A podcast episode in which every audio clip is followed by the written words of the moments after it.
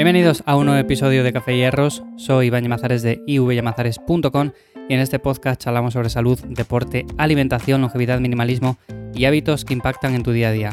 Y hoy vamos a dedicar el episodio a hablar de alimentación para rendir al máximo en el entrenamiento. Sabéis que yo entreno fuerza.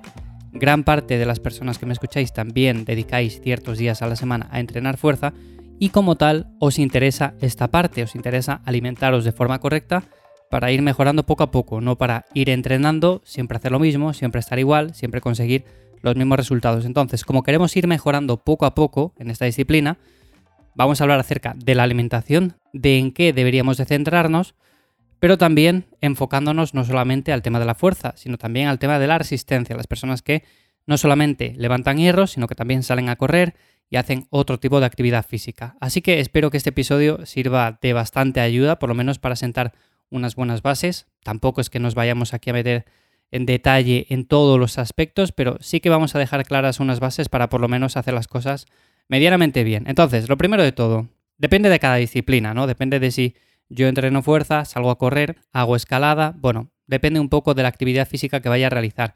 Pero lo que sí que es cierto es que tanto la proteína como la grasa son importantes. Hemos hablado de la proteína muchísimas veces, de la cantidad mínima o de la cantidad óptima para ganar masa muscular, para ir ganando también fuerza, también de la importancia que tiene, aunque sea para una persona sedentaria, que siempre se dicen esos 0,8 gramos por kilo de peso que tiene que consumir, bueno, pues quizás subiéndolo un poco más sea también beneficioso. O sea, si consumimos una cantidad muy pequeñita, muy moderada, vamos a dejar espacio para otras calorías que quizás no sean tan interesantes. Así que, aunque una persona no realice ninguna actividad física, consumir un poco más de proteína al día le va a ser beneficioso, ya por tema de saciedad, tema de mantenimiento de masa muscular y todo esto. Y la grasa, como digo, también es importante, no solamente a nivel hormonal, sino también a nivel de rendimiento. Dependiendo del deporte que vayamos a realizar, pues vamos a utilizar más glucosa o más ácidos grasos. Aquí sobre todo depende un poco de los deportes de resistencia. Los deportes de resistencia, dependiendo de la intensidad que estamos aplicando, pues vamos a utilizar más un sustrato energético u otro. Si por ejemplo corremos a una alta intensidad o hacemos HIT, pues lo más probable es que utilicemos glucosa. En cambio, si hacemos una intensidad más moderada o baja, por ejemplo, imagínate caminar, en este caso utilizaríamos más ácidos grasos. Aquí también entra un concepto que seguramente ya os suene y es el de flexibilidad metabólica, que no deja de ser esa capacidad que tiene una persona para ser eficiente empleando cada sustrato energético.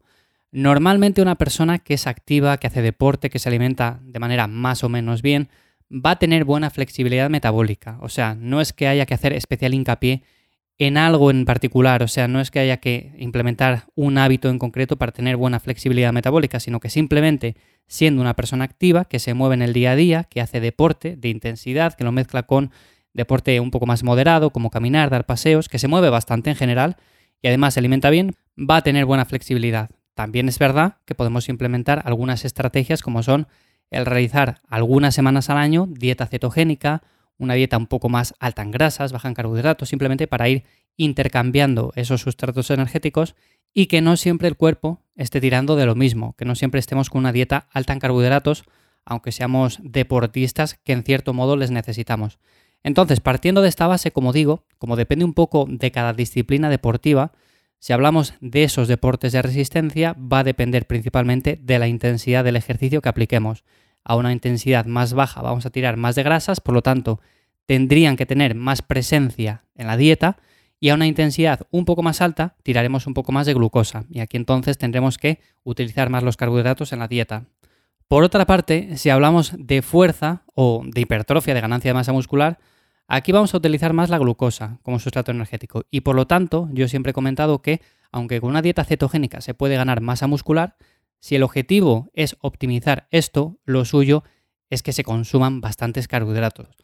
Esto muchas personas se pueden llevar las manos a la cabeza diciendo que con esto vamos a generar mucho tejido adiposo, vamos a ganar mucha grasa, vamos a crear resistencia a la insulina. Bueno, podemos pensar todo lo que queramos, pero si el objetivo es rendir y ganar masa muscular, lo suyo es que demos un papel bastante importante al tema de los carbohidratos. Y según vamos ganando masa muscular, que los depósitos de glucógeno van siendo más grandes poco a poco, pues vamos a requerir quizás una cantidad un poco mayor.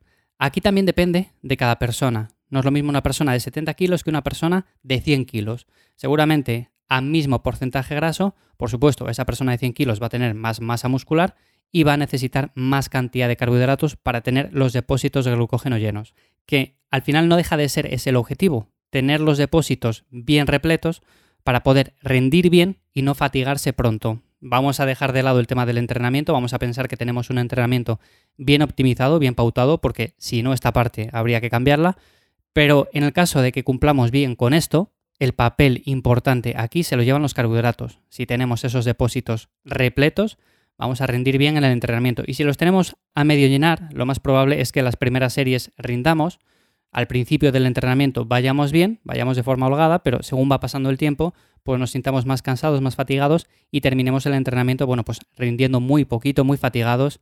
Y por eso normalmente muchas personas que dicen, es que hace tiempo que no progreso, hace tiempo que no veo un cambio físico, llevo entrenando X meses y me veo exactamente igual, bueno, pues suele ser por esto, porque no se consumen las suficientes calorías y los suficientes carbohidratos.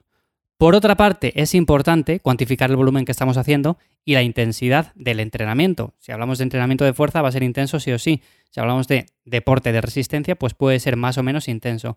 Pero dependiendo de esto, los requerimientos de carbohidratos también cambian y pueden llegar a ser desde los 6 gramos por kilo al día hasta los 12 gramos por kilo al día, o sea, al doble.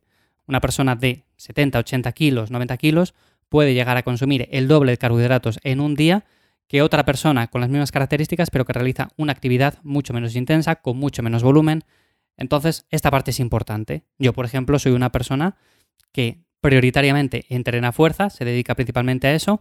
El deporte de resistencia no es que lo haga habitualmente y por lo tanto los niveles de carbohidratos que tengo que utilizar están más o menos en un rango medio. ¿Por qué? Porque no hago demasiado volumen de entrenamiento, no me viene muy bien hacer demasiadas series, entonces hago un volumen medio y los carbohidratos que utilizo en la dieta pues están ahí en un punto medio. Ni son esos 6 gramos, ni son esos 12 gramos, sino que estaría más o menos por la media. Y esa media, bajo mi punto de vista, bajo mi experiencia, los años que llevo, suele ser lo que a la gran mayoría le viene bien. O sea, si nos vamos al rango bajo, es verdad que hay muchas personas que con eso van muy bien, rinden muy bien, incluso subiendo un poco la cantidad de grasa también les viene bien, sobre todo el tema de mujeres. Luego también hay otro grupo de personas que entrenan con muchísimo volumen, necesitan muchísima comida y meten esa cantidad de carbohidratos, incluso más, y les va también bien. Pero normalmente el punto medio es donde veo yo que la gran mayoría puede tener esos beneficios a nivel de rendimiento, sin que se coma tampoco demasiado la cabeza pensando en la cantidad que tiene que consumir de carbohidratos y de todo esto. Así que para recapitular un poco, la proteína es importante, la vamos a mantener más o menos en unos niveles óptimos. Si hablamos de fuerza, hipertrofia, bueno, pues sabemos que esos 2 gramos por kilo de peso, un poco menos, un poco más, por ahí anda la cosa. Si hablamos de resistencia, quizás con un poco menos sea suficiente. Para una persona sedentaria, aunque no es el objetivo de este episodio, no vamos a ir a unos rangos súper bajos, sino que también es recomendable subirla un poco. Luego el tema de la grasa también es importante y dependiendo de la actividad física que realicemos, pues va a tener más presencia o menos. Si hacemos una actividad a muy baja intensidad, pero durante muchas horas, seguramente consumamos más grasa. Y luego el tema de los carbohidratos, que es en lo que me he querido centrar en este episodio, bueno, pues depende también de la actividad física que realicemos, pero en principio para deportes de resistencia de larga duración y una intensidad moderada, alta no, porque alta no se puede mantener durante mucho tiempo, pero una intensidad moderada, estaríamos consumiendo en torno a esos 6 gramos por kilo al día hasta los 12 gramos por kilo al día, dependiendo de la persona, del nivel, del tiempo de entrenamiento, de todo eso, porque también variaría un poco de día en día. No todas las sesiones son iguales. Y si hablamos de fuerza, pues exactamente lo mismo. Así que en el rango medio, en esos 8 gramos por kilo al día, seguramente se encuentre la gran mayoría, pero es cuestión de ir probando y cada persona es un mundo. Simplemente estos son unas indicaciones para que las tengáis en cuenta. Así que nada más por el episodio de hoy, espero que te haya resultado interesante o de ayuda. Ya sabes que me apoyas también un montón si valoras el podcast con 5 estrellas en Spotify, en Apple Podcast, allí donde me escuches, también dejando un comentario en iVoox.